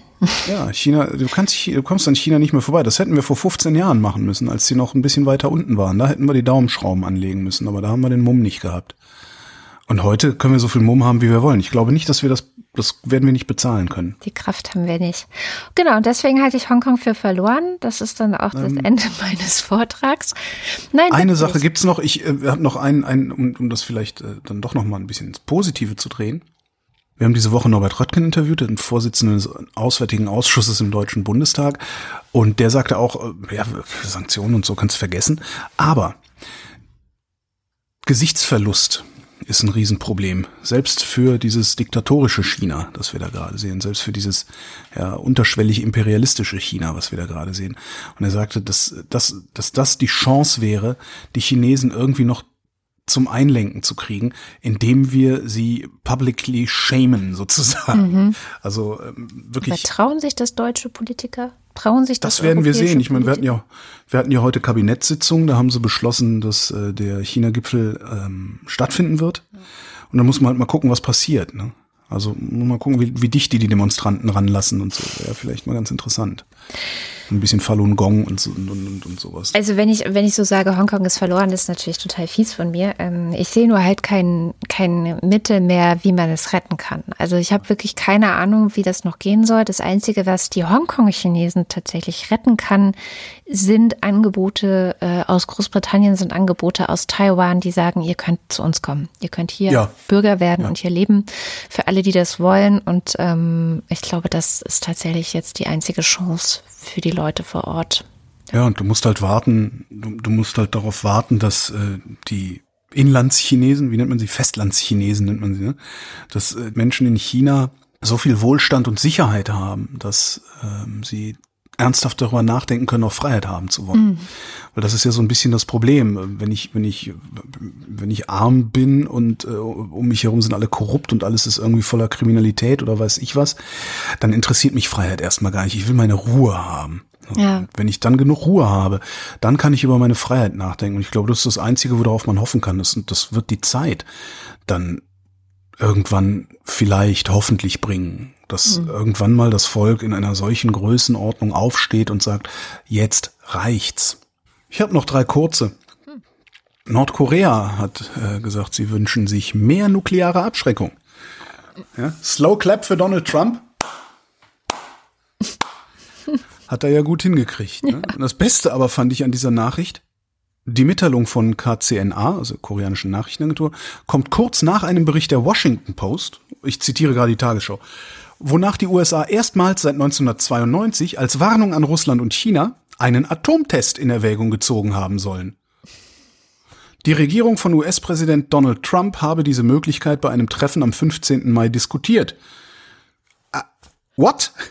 Ha haben wir das mitbekommen? Ich habe das überhaupt nicht mitbekommen. Atom, nee. sie, Atom, haben die, ja, ja, klar haben die einen an der Waffel. Die haben Donald Trump zum Präsidenten gemacht, aber haben die einen an der Waffel? Naja, ähm, Ungarn. Ungarns Regierung ähm, hat vor, diesen nationalen Notstand Ende Juni, eventuell am 20. Juni schon aufzuheben. Es ist dieses Ding, was äh, Orban gestattet, in Krisenzeiten per Dekret zu regieren und wo ja alle, auch wir, die Sorge hatten, er würde das missbrauchen, um seine Macht noch weiter auszubauen, noch weiter zu festigen. Jetzt müssen wir mal gucken, wenn die das Ding dann tatsächlich aufheben sollten und es dann aufgehoben ist, müssten wir schauen, äh, inwieweit äh, Orban das missbraucht hat oder ob er das tatsächlich nicht getan hat. Mhm. Weiß ich nicht. Wollte es nur mal nicht, äh, nicht unerwähnt lassen, weil wir ja öfters Ungarn hier haben in der Sendung. Und das Kommando Spezialkräfte hat festgestellt, dass sie ein bisschen ein Nazi-Problem haben. Ach. Hm. Ähm, äh, die Verteidigungsministerin Kramp-Karrenbauer möchte das KSK gerne überprüfen lassen. Das möchten viele. Ähm, die Bundeswehr sperrt sich ja gerne gegen solche Sachen, ähm, beziehungsweise die, die Soldaten und deren Interessenvertretung sperren sich da ganz gerne mal dagegen. Aber der Personalverband ähm, KSK tut mittlerweile auch nicht mehr so, als gäbe es kein Problem. Und das finde ich immerhin schon mal bemerkenswert, dass der Personalverband gesagt hat, diese, das, das, wir, wir wollen das nicht. Ja? Mhm. Nicht, äh, es sind Einzelfälle, sondern wir wollen so nicht sein. Und das hat eine ganz andere Qualität. Absolut. Aber außer dieser Absichten gibt es noch nicht wirklich was Berichtenswertes. Da fällt mir übrigens ein sehr schöner, äh, schöner Spruch ein zu dem Thema George Floyd vom Beginn. Der ging ungefähr so, wenn 100.000 Polizisten gute Menschen sind und anständig handeln und nur 10 Polizisten schlechte Menschen sind und unanständig handeln, und aber keiner der 100.000 Polizisten etwas gegen die 10 Schlechten unternimmt, dann haben wir 110.000 schlechte Polizisten. Ja. ja. Ja, damit das Böse gewinnt, reicht es, dass das Gute nichts unternimmt. Ja. Und das ähm, finde ich insofern auch eine gute Nachricht mit dem KSK, dass die da ein bisschen was unternehmen. Und dann ging noch so ein, so ein Bild durch, durch die sozialen Medien. Äh, Lisa Simpson vor einer Tafel und auf der Tafel steht, Batman trägt nur deshalb eine halbe Maske, damit die Polizei mitkriegt, dass er weiß ist. Fand ich auch ganz interessant. oh Mann. Gute Nachrichten hat uns die Scham diese Woche mitgebracht und zwar aus Costa Rica. Und in Costa Rica gibt es jetzt nämlich ein neues Gesetz, das endlich auch dort die Ehe zwischen gleichgeschlechtlichen Paaren ermöglicht und legalisiert. Und warum das wichtig ist, das erzählt uns am besten die Scham selbst. Es ist das 29. Land der Erde, das jetzt die Ehe für alle eingeführt hat und das sechste in Lateinamerika. Das Gesetz trat Dienstag in Kraft und einige Minuten später heiratete auch schon das erste Paar. Und die Hochzeitszeremonie, so, also da sieht man auch so Bilder davon im Internet. Das äh, war anscheinend echt so ein nationales Ereignis. 15.000 Menschen nahmen an dieser Feier tatsächlich auch online teil. Da merkt man, wie groß, ja, wie, wie, wie glücklich man auch an diesem Tag in diesem Land war. Und man fragt sich jetzt natürlich, okay, wieso hat das Costa Rica jetzt nun eingeführt? Ist eine ganz große Sache. Auch der Präsident Carlos Alvarado hat gesagt, es sei jetzt nun ihr aller Ziel, alle Formen der Diskriminierung zu beenden, zu bekämpfen. Und das nicht nur heute, sondern auch schon seit 2018. Denn vor zwei Jahren ist nämlich etwas Interessantes passiert. Der Grund für die Entscheidung bzw. für diese Legalisierung im August tatsächlich vor zwei Jahren hatte der oberste Gerichtshof des Landes entschieden, dass die Ehe für alle ist legal und hatte eben dem Kongress 18 Monate lang Zeit gegeben, dieses, ähm, das Verbot der Ehe für alle eben zu korrigieren. Und wenn sie da nichts tun, dann würde das automatisch am 26. Mai 2020 annulliert werden. Und das war dann jetzt nun der Dienstag. Ähm, diese Entscheidung damals vor zwei Jahren, da vorausgegangen war eben eine Empfehlung des Interamerikanischen Gerichtshofes für Menschenrechte. Und der hat eben seinen Sitz in Costa Rica und wird auch tatsächlich von zahlreichen anderen Ländern Lateinamerikas anerkannt. Man muss auch dazu sagen, ist jetzt nicht nur die Ehe für alle wurde legalisiert, sondern ähm, gleichgeschlechtlichen Paaren wurde auch das Adoptionsrecht eingeräumt. Also Paare können nun sowohl gemeinsam Kinder adoptieren und auch das Sorgerecht der Kinder des Partners, die jetzt in diese Ehe gebracht wurden, über eine Adoption mit übernehmen. Das ist ein unglaublicher, bedeutender sozialer und kultureller Wandel in diesem Land. Tatsächlich hat man sich jetzt super lang, also in wie in jedem Land eigentlich auch natürlich, hat sich die LGBT ähm, Community in dem Land jahrzehntelang sich dafür eingesetzt. Und ähm, ich fand es auch ganz schön, wie ähm, der Präsident auf Twitter geschrieben hat, nämlich übersetzt, mögen die Empathie und die Liebe der Kompass sein, der uns erlaubt, voranzukommen und ein Land aufzubauen, in dem für alle Menschen Platz ist. Wunderschöner Tweet. Konkret am Ende kann man sagen, jetzt rund vier Fünftel der Bevölkerung von Nord- und Südamerika leben damit inzwischen in Ländern, in denen die Ehe für alle anerkannt wird. Wobei man natürlich dazu sagen muss, dass gerade in Brasilien die Homophobie wieder ganz schön auf dem Vormarsch ist. Also von daher freut mich diese Nachricht eigentlich umso mehr. Definitiv. Es ist ja auch so, dass auch, also nicht alle Länder eben auf diesem Doppelkontinent haben die gleichgeschlechtliche Ehe legalisiert. Es gibt auch natürlich gleich, also wirklich Staaten wie ähm, Guyana oder Jamaika, die eben die gleichgeschlechtliche Beziehungen unter Strafe stellen. Aber, aber vielleicht gibt es ja Hoffnung, denn ähm, dieses interamerikanische Gerichtshof für Menschenrechte, diese Empfehlung, die sie auch für Costa Rica ausgeschrieben hatten, beziehungsweise ausgesprochen hatten, die ist auch an alle anderen Mitgliedsländer rausgegangen. Also ob die anderen Länder jetzt nun sich davon inspirieren lassen, das ist jetzt abzuwarten. So, und dann habe ich auch noch zwei Nachrichten, eine schlechte und eine gute. Welche willst du zuerst? Äh, die gute. Die gute Nachricht kommt aus Frankreich und zwar aus Tilloy Tilloy-les-Marchiennes, du merkst mein Französisch nicht so gut. Tilloy-les-Marchiennes ist ein kleines Dorf im Norden von Frankreich an der Grenze zu Belgien und in dem leben nur knapp 500 Leute. Was kann da jetzt für eine gute Nachricht herkommen? Nun, die gute Nachricht ist, dass dieses Dorf jetzt als erstes Dorf in Frankreich eine Transbürgermeisterin hat. Und das fand ich irgendwie schön. Transbürgermeister ist eigentlich ein schönes Wort. Transmann, Transfrau, Transbürgermeister. Transbürgermeisterin. Transbürgermeisterin. Transbürgermeisterin. Transbürgermeisterin. Das ist immer wie, ich muss immer noch, ich habe es immer noch nicht ganz verinnerlicht. Trans-in war früher ein Mann Nee, war Oh. früher Frau in Männerkörper. Ganz so rum, ne? dünnes So. Eis, genau. Wieso? Ist immer schon Frau. Ist immer schon Frau, aber in Männer. Also, Aber mit Penis. Ja, es, Vielleicht. Ich, genau. Äh, Ah, Frau mit Penis. Ja, Ja. Eigentlich, ich musste so da kann auch ich mir das besser viel merken. So, lernen. ja, Mhm. gut. Genau. Und Trans habe ich auch ich gelernt. Für, für alle, ja, das, ich kenne das, ich kenne das. Ich ähm, habe letztes Jahr eine Sendung zum Thema Trans-Menschen gemacht und ähm, habe hinterher noch sehr viel gelernt. Obwohl ich dachte, ich hätte vorher schon sehr viel gelernt. So, da haben die dich Ähm. aber auch richtig für angepöbelt und so, ne?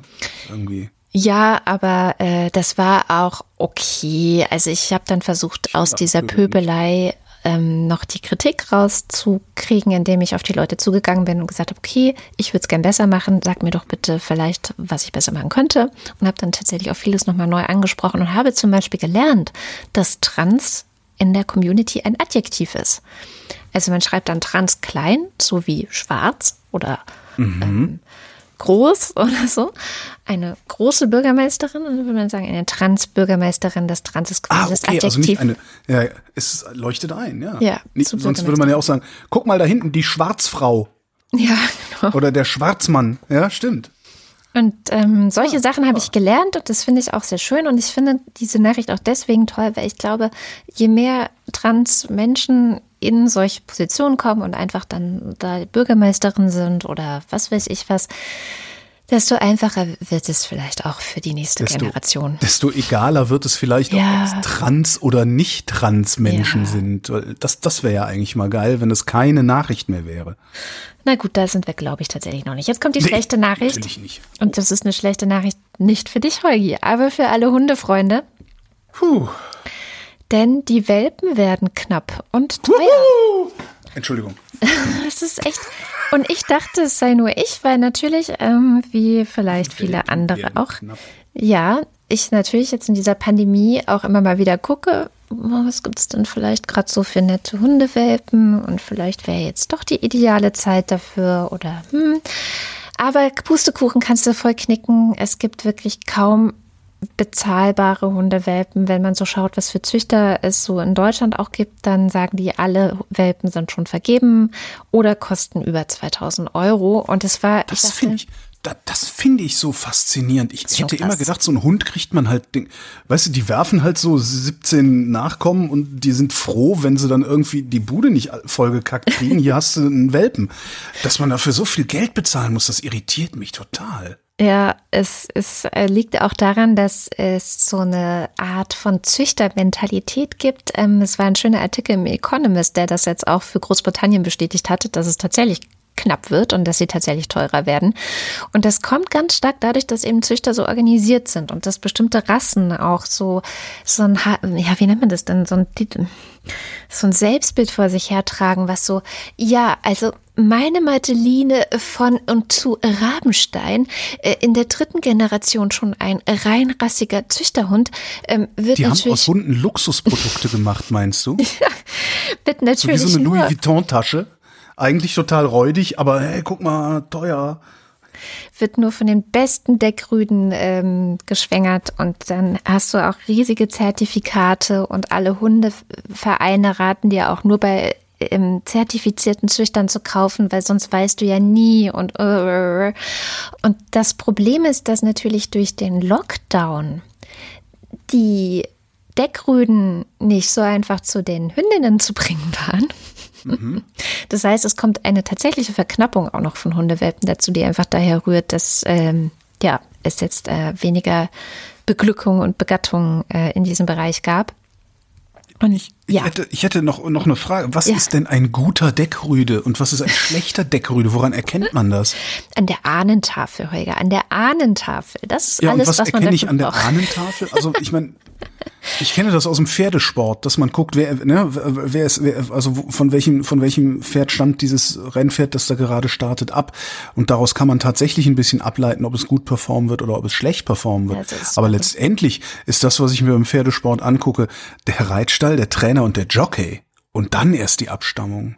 Ja, ja, letztendlich ist es so ähnlich auch ähm, bei Hunden. Ich meine, Ja. da schwingt natürlich so ein kleines eugenisches Moment mit, muss man schon sagen, ähm, was sie da machen. Und es gibt ja auch dann das Phänomen, dass viele Rassen komplett überzüchtet sind. Also ich habe mal gehört, dass es im Bereich von Pudeln zum Beispiel stammen irgendwie äh, jetzt, das ist jetzt eine Fantasiezahl, aber so ungefähr ist es so, 90 Prozent aller Pudelwelpen von drei verschiedenen ähm, Deckrüben ab. So ist es natürlich. Also es ich übertreibe. Alles ein und derselbe Pudel, was da draußen Ich rumläuft. übertreibe, aber es ist schon wohl sehr. Äh, es sind alles so Halbgeschwister, mehr oder weniger, die da draußen rumlaufen. Und man muss schon richtig suchen, um mal jemanden zu finden, der jetzt vielleicht einen anderen Deckrüden hat oder wo es einfach ein bisschen mehr, wo nicht die Cousine mit dem Onkel oder so, weißt du? Also. das- Wie bei den Habsburgern. Und das führt natürlich auch zu über. Waldi von Habsburg. Das führt natürlich auch zu einer gewissen Überzüchtung bestimmter Ups. Rassen. Und ist, ist ein Problem und deswegen ähm, hat sich ein anderes Phänomen rausgebildet, nämlich diese modernen Mischrassen, wo auch viele Pudel mit dabei sind, die heißen dann Cockapoo oder äh. Maltipoo oder wie auch immer, Labradoodle, genau, das kennt man auch, also wo Pudel mit anderen Arten gepaart werden und so Hybride heißt das dann, ähm, herangezüchtet werden. Das ist auch sehr, sehr in Mode, aber davon kriegst du auch einfach gerade nichts. Also es ist einfach alles komplett nada.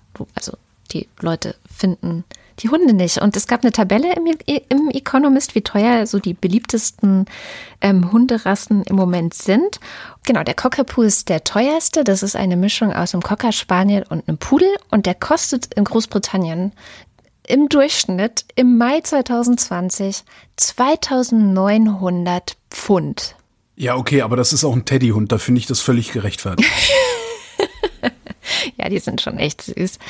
Ähm, gefolgt, äh, ach Quatsch, nee, Quatsch, das ist gar nicht der teuerste. Das ist der am meisten, der am meisten zugelegt hat. Der Kavapu kostet 3200 Pfund. Der ist noch teurer, aber hat nicht ganz so krass zugelegt am Preis. Ähm, dann kommen Labradoodle und noch so weiter. Also, das ist schon ist krass. auch Teddyhund. Das sind alles Teddyhunde. Das sind Für Teddyhunde. Teddys zahlt man jeden Preis, merke ich gerade. Ja, das stimmt. Dann Naja, ich mir meinen Teddy, der im Schlafzimmer sitzt. den muss man auch nicht draußen spazieren führen. Genau, und der grinst trotzdem den ganzen Tag. Und das Krasse ist, dass man eben so verglichen hat mit vor Covid, also wie teuer waren die äh, Viecher vor Covid und es gibt Preissteigerungen von bis zu über 250 Prozent. Kovipu. Hm. Einen habe ich noch. Damit endet die Wochendämmerung vom 29. Mai 2020. Ähm, Quatsch, wir haben ja noch die Unterstützerinnen und Unterstützer. Scheiße, ich dachte, ich käme drum rum, das alles wieder vorlesen zu müssen. So, öffnen wir mal unsere schöne Excel-Tabelle hier. Also, vielen herzlichen Dank, dass ihr die Sendung möglich macht. Ohne euch könnten wir nämlich einpacken. Und äh, wenn ihr auch uns finanziell unterstützen wollt, dann schaut mal vorbei auf wochendämmerung.de. Da findet ihr die verschiedensten Wege, wie ihr das tun könnt. Manche von euch machen das bereits über Steady. Da gibt es zum Beispiel dann auch werbefreie Folgen und ähm, es gibt die Ultras und den Fanclub und deren Namen lesen wir am Ende jeder Sendung vor. Und das kommt jetzt. Hier sind die Ultras. Dünns 1. Jedermann hat das Recht, sich einzeln oder in Gemeinschaft mit anderen schriftlich mit Bitten oder Beschwerden an die zuständigen Stellen und an die Volksvertretung zu wenden. Der Vorsitzende der Polizeigewerkschaft Schieß mich tot begrüßt Fabia aka Cheers in Neuseeland als frisch rekrutierten Hörer. Alexander Bonsack, Marc Bremer, Hans Damhorst, Oliver Delpi, Jan Denecke, Mattis Derjong, Markus Dietz, General Dilettant. Roger Eberling, Schreibt man Dilettant nicht eigentlich anders? Egal. Christopher Etzel. Andreas Freund, Ich habe nämlich bei manchen Worten totale Probleme. Da muss ich immer nachschlagen, wie man die wirklich schreibt. Wenn es dann auf einmal anders geschrieben wird, als ich glaube, wie man es schreibt, fällt dieses ganze Kartenhaus, Kartenhaus in meinem Kopf zusammen. kenne ich. Erik Fröhlich, Dann zweifelt man auf einmal an Wörtern, die man eigentlich nie angezweifelt hat. Oh. Massachusetts. Furcht führt zu Wut, Wut führt zu Hass, Hass führt zu unsäglichem Leid. Selbst Yoda hört hier zu. Katharina Hüll, Karo Janasch, Matthias Johansen, Arndt J. Kästner. Hannes Kranhold, Wenn Sie in Nizza eine typische Nissoiser Kneipe suchen, Gravel, Gravel, X. Auch wenn die Schreihälse auf dieser Welt das Orchester dirigieren, auch wenn sie schief und taktlos, wie sie sind, in eure Köpfe einmarschieren, lasst sie ihre falschen Lieder schreien und keifen. Wir tanzen nicht nach braunen Pfeifen. Moster Techi. Rolf Lühring. For some not a real woman, for my immediate surroundings not a real man, but in case of doubt always rather a woman. Not easy, just me. Nein, ich bin nicht abergläubig, doch ich bin vorsichtig mit Leuten, die es sind, damit ich nicht unnötig ihre Gefühle verletze. Dominik Neise. Phanonyme Nutzerinnen. Robert Nieholm. Marc Rehberg, vielen Dank für eure tolle Zusammenarbeit. Schön, dass es euch gibt. Nu, sagen Chris und Moni. Michael Salz. Jörg Scheckis schaut in der Liste nach unten und da steht Anita Schroven. Roman Schlauer. Joachim Ullers. Jens Viehweg. Lars von Hof-Hunold. Bernd W. Möller. Wing Commander Lord Fleschards Hausmusik. Well, we know where we're going, but we don't know where we've been. And we know what we're knowing, but we can't say what we've seen. And the future is certain. Justus Wilhelm. Und damit sind wir beim Fanclub. Kauft ihr mal Klopapier, ich hab Kaffee und Kuchen. Das Nerdbaby und Schrödingers Zähnchen. Nico Abela. Kleine Hunde 8020. Ich will verdammt noch mal jetzt mal wissen, was das ist. Bis allerlei allergische Allergiker, allerlei allergische Algerier alarmierten, alarmierten allerlei allergische Algerier, allerlei algerische Allergiker. Wow, Respekt, Holger. Echt Respekt. Ich hab's nicht vorher gelesen. Das stimmt. Also ja letzte Woche. Das stimmt. Die schwarze Hand am Sack des Grafen. Commander Wedge Antilles. Auf dem Rasen rasen Hasen, atmen rasselnd durch die Nasen. Anja und Jan aus Bielefeld. Johanna Bächle, Johannes Bauermann. Florian Beisel, Simone Blechschmidt. Andreas Bockisch, Markus Boslett. Klaus Breyer, Daniel Bruckhaus. Mike Bültmann, An Felix und Bianca Bültmann. Muli Brangi, Nicole und Chris. äh, du, aber da stolper ich dann, ne? Nicole und Christoph. Gian-Andrea Konzett, Cool, cool, cool, cool. Miriam und David. Steh fest, mein treuer Seemann, auch wenn die Wellen rollen, denn der Wind ist kalt und die Reise lang und das Boot ist noch lange nicht voll. Die braunen Pfeifen habe ich neulich das erste Mal gehört. Dirk de Pohl, Den Fortschritt dem Krieg aller gegen alle zuzuschreiben, ist die Logik des Mannes, der die Ursachen des Regens nicht kennt und ihn auf das Opfer zurückführt, das er seinem Lehmgötzen dargebracht hat. Pandemix der Gallier, Bombastix der Teutone. Andreas Dietzel, Der Dütsche in der Schweiz, der in der Schweiz, sie dock tü tü dök tu dök tu Tja. dök tu düet mache. Stand 5 von 6. Das ist fies. Wahrheit ist wie eine Decke, unter der man immer kalte Füße bekommt. Sie ist immer zu kurz, egal wie sehr man sie zieht. Egal was du auch tust, du kannst dich nie ganz mit ihr zudecken und vom Schrei bei der Geburt bis zu deinem Tod bedeckt sie nur dein Angesicht. Schauder, ist es hier gerade kälter geworden? Elina Eickstedt, Markus und Julia Eigenlath hören euch jede Woche gerne zu. Claude Fankhauser, Matthias Flader, Oliver Förster, Olli Frank. Wolfgang Fröhlich, Homeoffice geht nur mit gefesselten und geknebelten Kindern. Helge Georg, Die Muxi Girls. Ricardo Gatter. Simon Hägler. Die Würde des Menschen ist unantastbar, hat noch keiner geschrien, bevor er abgedrückt hat. Jan Heck. Tobias Herbst. Adrian Hönig. Ins Hotel? Fallballer, hübsche Gallierin. Was denn 150 Mark? Nieder mit der Unterdrückung, dem Hass und der Intoleranz. Lasst uns kämpfen für eine Welt der Sauberkeit, in der die Vernunft siegt, in der uns Fortschritt und Wissenschaft allen zum Segen reichen. Kameraden, im Namen der Demokratie, dafür lasst uns streiten. Andreas Jasper. Philipp Kaden, Captain Käffchen auf alten Fotos sieht man immer jünger aus. Arne Kamola, Ich bin der Schrecken, der die Nacht durchflattert. Ich bin das Filmzitat aus einem Film, das selbst eine Koryphäe wie du nicht erkennt. Ich bin Oliver Kraus, Markus Krause, Stefan Krause, Magali Kreuzfeld, Thomas und Corina, Oliver Krüger, Graf Thaddeus Montgomery, Krupp von Bohlen und Halbach zu Falkenberg, Oliver Kohlfink, Clemens Langhans, Sebastian Lenk, Familie Liebenau, Detmar Liesen, Nico Linder, Florian Link, Yogi Löw, Sabine Lorenz, Ines und Mike Lüders, René Ludwig, Macho und Mäuschen, Martin Meschke. Robert Meyer, Der Raketenmann hat keine Ahnung, womit er die Blumen verdient hat, grüßt aber selbstverständlich zurück mit einem Servus an alle Ultras und den Fanclub. Johannes Möller, Lordium Mondkind, die Mulle, Johannes Müller, Paula, Nachname muss ausgefüllt sein, Thorsten W. Noll, Olli P., Boris Perner, Nora Hoffmann und Peter Schmeller, Josef Porter, Thilo Ramke, Wilhelm Reich, Christian Rohleder, Sandra Rohner, Pia Römer, Sven Rudloff, Ruth Rutz. Jürgen Schäfer, Christian Schluck sucht Specht. Raimo Schmidt, Christian Schmidt. Doschommi, Theresa Siebert. Ole Skambrax, Birgit Sobich. Jens Sommerfeld, Marie Stahn. Neokortex und die Stirn, Stammhirn. Stammhirn. Stammhirn. Christian Steffen. You know what they call a quarter pounder with cheese in Paris? They don't call it a quarter pounder with cheese. They got the metric system. They wouldn't know what the fuck a quarter pounder is. Then what do they call, then what do they call it? They call it a Royale with cheese. Übrigens, der Trick ist bei, bei Mac ist immer ein Royal Käse zu bestellen, weil den bestellt sonst niemand, dann kriegt man immer einen frischen Burger.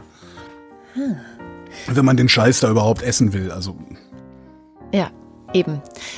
Moritz Tim. Ines und Tina, Vera und Benny. Eli und Johann, Johann und Eli, Hat keine, Johann Termi- und Eli. hat keine Termine und leicht einen Sitzen. Prost. Hilke und Nils grüßen verspätet, aber umso herzlicher den Doktor Johannes. Glückwunsch, das bleibt jetzt so, bis du dich bedankst. Huch, wir haben noch ein paar Ultras vergessen. Und zwar Martin Unterlechner. Jan van Winkenreue. Ach verdammt. Ach komm, aber Vivre, nous allons vivre un million de bonheur pour traverser les heures comme des oiseaux libres. Vivre, je veux li Le vivre, ce rêve musical pour cueillir les étoiles de l'amour. bestimmt wieder ein Lied. Merde, mein Französisch ist so im Arsch. Eingerostet und ich weiß noch nicht mal, was Rost auf Französisch heißt, aber es ist auch aus den frühen 90ern. Nee, späten 80ern. Alter, bin ich alt. Andrea Vogel. Yannick Völker, Heraklit von Ephesos. Elegia von Huxarien, Gudrun von Wölk. Stefan Wald. Andreas Waschk. Was? Keine Kapern? Things will get better when workers of the world unite. Tobias Wirth. Stefan Wolf. Uwe Zieling, Der, der fälschliche annahm, die 4000 voll gemacht zu haben. Simon Ziebart. Vielen herzlichen Dank, ihr Lieben. Ja, ich spare auf einen Bus. Und das war sie wirklich jetzt, die Wochendämmerung vom 29. Mai 2000. Ah, einen hab Nein, noch. wir danken für die Aufmerksamkeit. Tschüss.